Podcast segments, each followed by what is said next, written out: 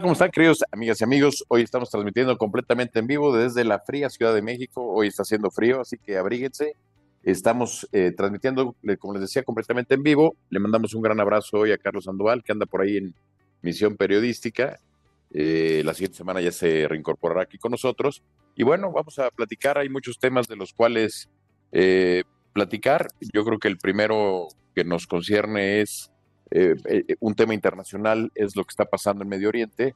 Y bueno, pues a raíz de los, del ataque de Hamas, que aquí la semana pasada condenamos el ataque a Hamas, pues el tema eh, pues está, está, candente en Medio Oriente. La verdad es lamentable lo que está sucediendo, porque esta parte del terrorismo del cual hablábamos la semana pasada, pues ha generado alrededor del mundo muchos problemas. Y bueno, eh, hoy este ataque contra la población civil en Israel, pues hay que condenarle y hay que generarlo. Sin embargo, eh, esta semana han salido algunos artículos como el de Enrique Krause o el del propio Yuval Harari, donde advierten que no necesariamente es con más fuerza, con más violencia como se deben de enfrentar los temas para no generar un problema mayor que pueda involucrar a toda la humanidad en un problema mayor. Entonces, damos votos o deseamos que esto pronto termine, porque a final de cuentas los únicos que la padecen esta situación, pues la población más vulnerable, la población civil, niñas, niños, adultos mayores, la gente que no tiene nada que ver con estos grupos terroristas. Entonces, eh, nuestra solidaridad con todas aquellas personas que están padeciendo esta situación dentro del tema de Israel eh, y eh, el tema de la franja de Gaza y, en Cisjordania. Este, por otro lado, bueno, pues vamos a hablar un poco sobre lo que está pasando en México. comentar que eh, pues hemos visto ya a lo largo de este sexenio que el presidente López Obrador, este tema de los organismos autónomos como el, eh, el, INE o el Poder Judicial, pues realmente, o el, el, Instituto Nacional de Transparencia, pues que han resistido una embatida por parte del gobierno y la manera hoy como el presidente se está enfrentando a la Corte, porque evidentemente pues no, no es muy de su agrado la presidenta Norma Piña, pues lo que ha hecho ahora es mandar un presupuesto de la Secretaría de Hacienda a la Cámara de Diputados, en donde realmente se está haciendo un gran recorte de fondos y de fideicomisos, pues que efectivamente van a tener un gran impacto en el tema de la Procuración de Justicia. Yo, yo creo, la verdad, después de ver estos temas, eh, cuando uno lee hoy, por ejemplo, el artículo de Carlos Ursúa, donde habla un poco esta, de esta inversión privada, inversión pública, la inversión pública está, eh, está caída prácticamente, la inversión pública está caída, porque como dice Carlos Ursúa, darle de comer a todos los elefantes blancos que estamos teniendo en este sexenio, como el, aeropuerto AIFA, el Tren Maya, la refinería de Dos Bocas, eh, entre otros proyectos, eh, pues lo que ha generado es pues que no haya inversión en otro lugar, la inversión está contenida y lo único que se ha hecho es más bien gastar en programas sociales, que aquí lo hemos venido señalando, se convierten más bien en, en programas electorales, más que en programas realmente de ayuda o de apoyo a la gente. Entonces, eh, lo que dice eh, un poco Carlos Ursúa, que, que, que, a final de cuentas la confianza que se ha tenido, el tema este del nearshoring, eh, la relación con Estados Unidos, pues lo que genera es la gran oportunidad que tiene México para consolidar esta, esta situación y aprovecharla. Y yo, en, lo en la parte personal, considero que hay dos temas que debemos de atender, sin duda. Uno es la parte energética, y creo que yo primero hay que entender la parte energética, es la parte de la seguridad, que en el país nos sintamos seguros, que podamos transitar sin problema. Este tema de los abrazos y no balazos, esta estrategia no está funcionando. El país está colapsado en materia de seguridad. Hoy es el sexenio con más asesinatos por temas de violencia. Eh, el tema de los feminicidios sigue. O sea, toda esta situación sigue. Entonces, el jugarle y recortarle hoy recursos a la Suprema Corte de Justicia, de verdad, se me hace una locura. Y es una manera de debilitar al poder, de, arrodillarlo. Entonces, eh, lo que estamos viviendo hoy es deleznable, no debería de pasar, al contrario, se, debería ver de qué manera fortalecemos este poder judicial. Lo que realmente se necesita es un equilibrio de poderes, un equilibrio entre el poder judicial, el poder ejecutivo, el poder legislativo. Ya lo decía Montesquieu, cuando no hay una, e, e, en el, en el espíritu de las leyes, cuando hablaba de estos temas, señalaba claramente eh, que cuando hay un desequilibrio, pues este, se generan temas eh, no propicios para la democracia, temas de autoritarismo, y lo que estamos viendo hoy es un poder eh, federal muy, muy ensimismado, ordenando y dando órdenes tanto al Poder Legislativo, mandándolos como al Poder Judicial, y pues eso no beneficia a la democracia en México. Entonces, esta situación de presionar a la Suprema Corte de Justicia, recortándole los fideicomisos para de alguna forma arrodillarlo, creo que lo que, lo que genera es una situación de verdad, pues, este, pues lamentable, porque en lugar de fortalecer la parte de la seguridad, de la certeza jurídica, lo que estamos haciendo es eh, limitarla y generar un problema donde, donde deberíamos estar más bien forzando. Entonces, eh, lamentable lo que pasa en, esta relación entre el Poder Judicial y el Poder Federal, eh, donde el Poder, les digo, el Poder Federal a través del presidente, pues ha ordenado un recorte fuerte de recursos. Y ojo, eh, eso es en los fideicomisos. Falta ver cuánto le recortan los diputados en el tema presupuestal. Entonces, eh, pues es claro que, con estas medidas no es algo que, que, beneficie el tema de seguridad. Esto nos vamos a arrepentir después. Son decisiones que pues vemos el golpe ahorita, pero realmente los efectos los vamos a ver tiempo después. Y cuando ya veamos los efectos de este sexenio, pues López Obrador ya no va a estar en el poder entonces él ya no va a vivir la consecuencia de esta situación. Entonces, lamentable esta situación donde el Poder Federal, aprovechando eh, que está utilizando el Poder eh, Legislativo, pues eh, mandan este tema para recortar fideicomisos. Ojalá los diputados entren en razón y no acepten estas medidas. ojalá haya un contrapeso y un balance y que de, alguna manera esta situación no, no, crezca o no pase a mayores, porque a final de cuentas lo que les digo es, este país necesitaría tener un sistema de judicial empoderado y necesitaría tener un sistema donde pudiera, eh, país energético con energías limpias, generando estas expectativas de que la gente que pueda venir a México tenga la certeza de que va a estar seguro y de que dos, eh, hay suficiente energía para poder surtir toda esta parte de los proyectos.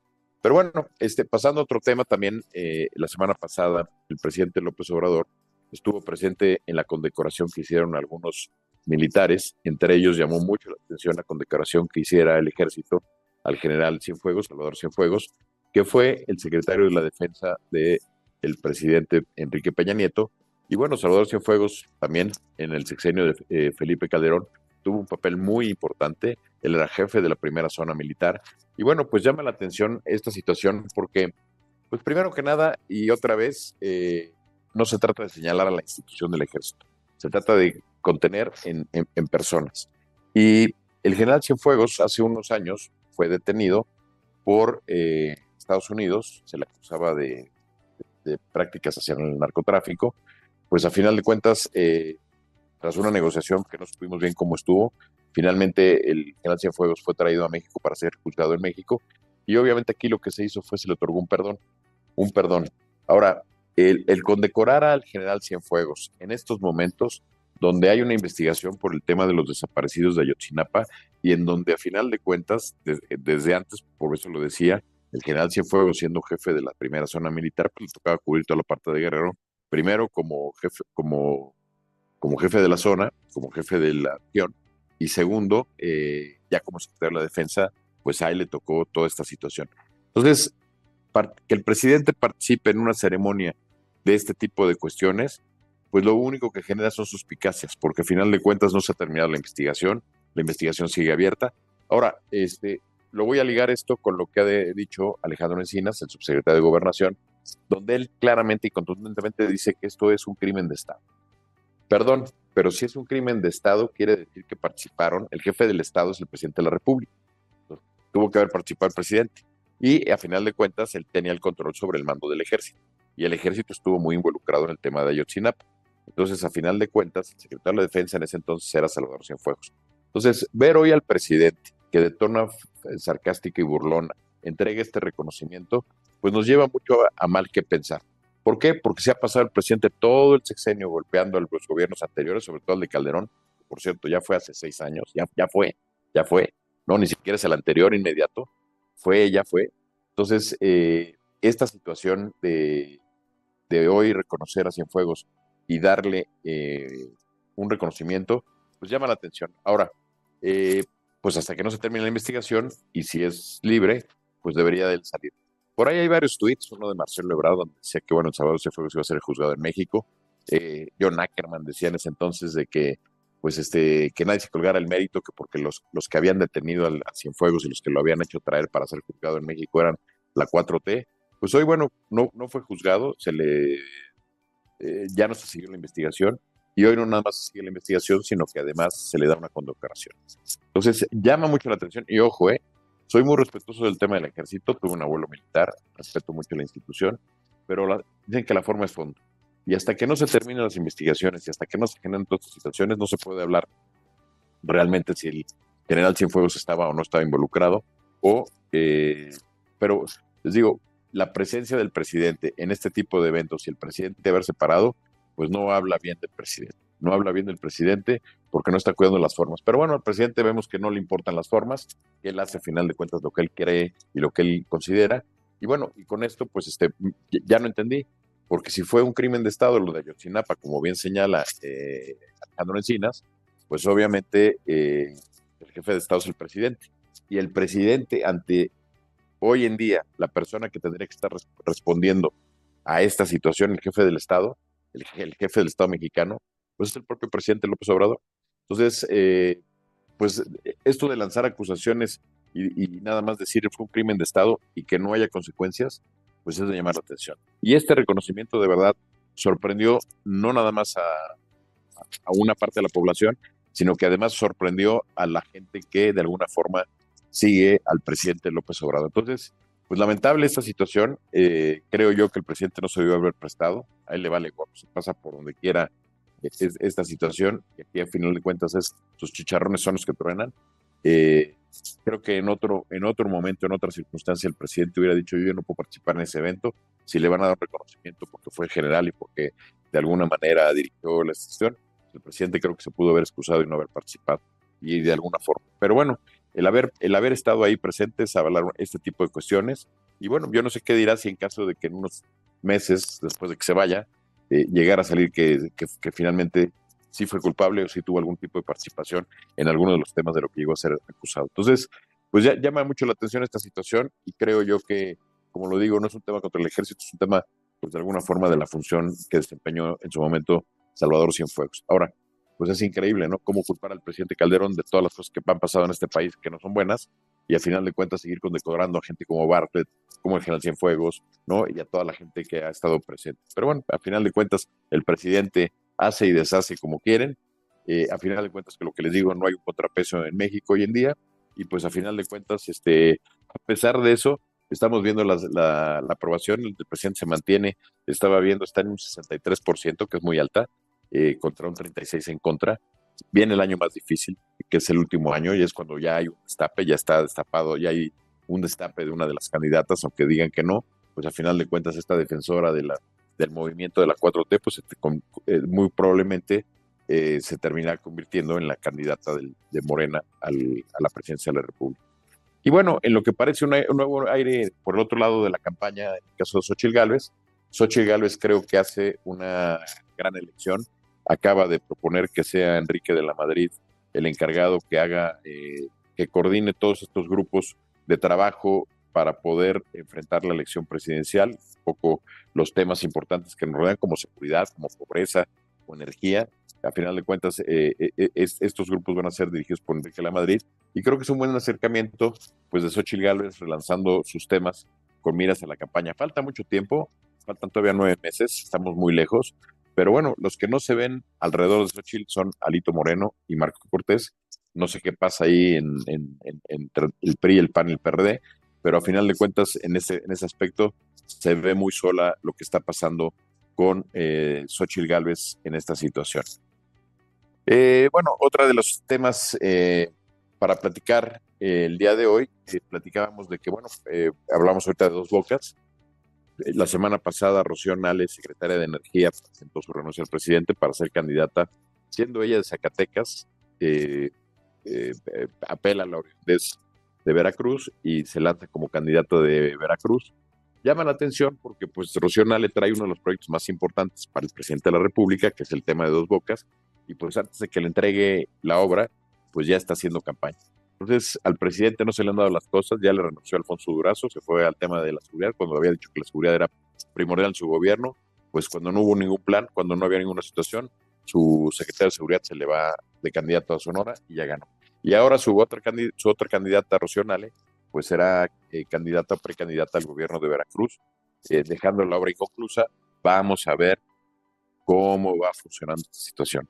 Y en el otro lado, eh, otro de los candidatos que han estado ahí, bueno, parece que hay una especie de pues de situación compleja es entre lo que está lo que está pasando en la México, en donde queda claro que Omar García Harfuch es el candidato de la, de la de la que fue jefa de gobierno, hoy defensora de la de las políticas de la 4T, del movimiento que es Claudio Sheinbaum, y por otro lado, del otro lado, en la acera de enfrente se encuentra Clara Brugada. Clara Brugada se ve que tiene el apoyo del presidente López Obrador, y bueno, vamos a ver qué está pasando con, con ellos, eh, porque pues yo veo ahí dos candidatos de relleno, Miguel Torruco, hijo del secretario de Turismo, y por el otro lado, pues este, ahora sí que es el inigualable, ahora sí es el cállate Hugo, Hugo López Gatel, que todavía después de todo lo que ha pasado con la pandemia, casi 800 mil muertos por el tema de la pandemia, por un muy mal manejo, pues ahora pretende ser candidato o quiere ser candidato a manejar la ciudad. O sea, de verdad hay cosas que en este mundo no se entienden, que lucen muy complicadas, que no se ve claro, y bueno, pues este, vamos a ver qué va pasando, porque la, la, capital de la República, a final de cuentas, siempre es muy interesante saber lo que está pasando en lo que es la capital. Y nueve meses faltan. Por lado del PAN, eh, me preguntan quién puede ser. Pues, pues podría ser eh, que es el, el delegado Laurito Juárez. Podría ser el delegado de Coajimalpa, Rubalcaba. Eh, no veo un candidato más fuerte todavía dentro de las filas de, del, del frente. Entonces vamos a esperar a ver a quién posicionan. Eh, fíjense, hace unos meses parecía que el Frente podía posicionar con una candidatura, con una candidatura como la de Xochitl Gálvez la ciudad, pero sin embargo esto pues no, se ha dado. Entonces, eh, pues vamos a ver qué va pasando eh, con esta situación en la Ciudad de México. Luego, por otro lado, ayer hubo elecciones en Ecuador. Novoa gana la elección sorpresivamente sobre la candidata oficial. Será un periodo de 15 meses para terminar, pero bueno, a los hermanos ecuatorianos les deseamos mucho éxito en esta situación, en esta situación tan compleja que están viviendo. Y eh, no, no, me quiero ir sin comentar, eh, esta semana no hubo fútbol en el tema de México eh, a nivel de la liga, pero sí hubo partido, México le ganó 2-0 a la selección de Ghana en preparación para el Mundial que se celebrará en dos años en la Ciudad de México en Estados Unidos y en Canadá, pero bueno, en el país más bien. Eh, eh, las, sedes serán Guadalajara, Monterrey y México, eh, y tendremos partidos de Mundial. Pero bueno, ya empiezan las, eliminatorias en Sudamérica, y en el caso de México la preparación, porque no se elimina con nadie, pues este, está jugando partidos de, preparación. Mañana martes toca contra Alemania. Para terminar, eh, no quiero dejar, no, no, quiero irme sin invitarlos a que vean nuestros programas. Todos los lunes aquí tenemos a las 6 de la tarde la sobremesa de los diálogos por México desde casa. En la tarde, noche, ya a las 9 de la noche, tenemos el programa de lucha libre. Hoy tenemos al Pirata Morgan, me dice por ahí la producción. De verdad, este Pedro el Pirata Morgan, no se lo pierdan. Muy interesante la plática que tendrá Miguel, nuestro productor, con el Pirata Morgan. Mañana tenemos a las 9 de la noche la sesión presidencial. El miércoles tenemos el programa de Verdades que Desnudan y el jueves tenemos el programa de Hoy con Dios. Eso son la barra de programas ahorita que tenemos aquí en Telered Networks y hacerles la invitación. Como les digo, la siguiente semana ya Carlos Anomal será, será incorporado otra vez nuevamente, se incorporará nuevamente con nosotros. Y por otro lado, eh, aprovechamos para dos cosas. La primera, para mandarle un gran abrazo a, a Luis Carlos Ugalde, expresidente del, del IFE o INE, que no hizo cumpleaños. Y la segunda, para mandarle un gran abrazo, felicitación a Mario Dom, a Camila. Ayer en el Auditorio Nacional dieron un conciertazo. Resulta ser que hace 10 años Samo anunció su intención de volverse solista, se separa del grupo, Camila continúa su trayectoria y bueno, ayer en un concierto muy emotivo donde se juntan Pablo Hurtado, Mario Dom y Samo, eh, dieron un conciertazazo y bueno, pues este queda claro que Camila hoy en día es uno de los grupos latinos más importantes del país en la música. Un concierto muy emotivo, con mucho sentimiento. Mario Dom se ha convertido en uno de los mejores, además de, ser eh, vocalista, aparte de, su, de cantar y tener un tono muy interesante en la música, muy, muy diferente a lo que estamos acostumbrados, pues eh, también además es uno de los más grandes compositores hoy que existe en México. Entonces, Le mandamos un gran abrazo a, Mario Don por su participación y a Pablo Hurtado y a Samo, ayer como Camila. Y también eh, un gran abrazo y una felicitación en esta tercera temporada en la OFUNAM. Eh, está por ahí de conductor invitado eh, Iván López de Guanajuato, joven talento de 33 años, el cual pues, me tocó conocer hace muchos años. Yo no sabía que tenía esas, esas habilidades. Y bueno, pues hoy da mucho gusto saber que Iván eh, se incorpora a la lista de gente como un Carlos Miguel Prieto o una eh, Alondra de la Parra en esta situación de la música, de conducir la música. La verdad es espectacular. Si no lo han escuchado, él conduce la Orquesta de Bellas Artes, pero ahorita está en la, en la UNAM, la sala Nesa, eh, de, conductor invitado. Entonces le mandamos también una felicitación a sus papás, a sus orgullosos papás, por el talento que estamos teniendo eh, con, eh, en el caso de Iván López. Y bueno, pues este, para ya no alargar un poco más el programa, no se pierdan hoy en la noche en la NFL, gran partido hoy. Los vaqueros de Dallas van contra los cargadores de, de lo que eran los cargadores de San Diego, hoy cargadores de Los Ángeles. Será en Los Ángeles el partido. Y bueno, pues estaremos este, viendo la siguiente semana aquí a las 6 de la tarde. Mañana no se pierdan su sesión presencial 2024 eh, con Pablo Rivera, Carlos Sandoval y un servidor Jaime Gutiérrez. Pues si no hay más, le agradezco a la producción, Miguel, Telered Networks. Muchas gracias a toda la gente que nos vio esta tarde, que se conectó. Les digo, cuídense, este, abríguense, no abrácense y abríguense, porque el frío está muy, muy fuerte. Échense un chocolate, un café, porque sí, el frío ya está pegando muy fuerte en, en el país. Eh, nuestra solidaridad con la gente de Jalisco, de Vallarta, por el tema del huracán. Esperamos que ya no haya más situaciones más complicadas por lo que vivimos el fin de semana tras el paso del huracán y nuestras eh, pues solidaridad con toda la gente que se ve afectada también por este tema del huracán. Pues sin nada más que agregar, muchas gracias. Nos vemos aquí el próximo lunes a las 6 de la tarde, aquí en Telered Networks. Muchas gracias y estamos viéndonos.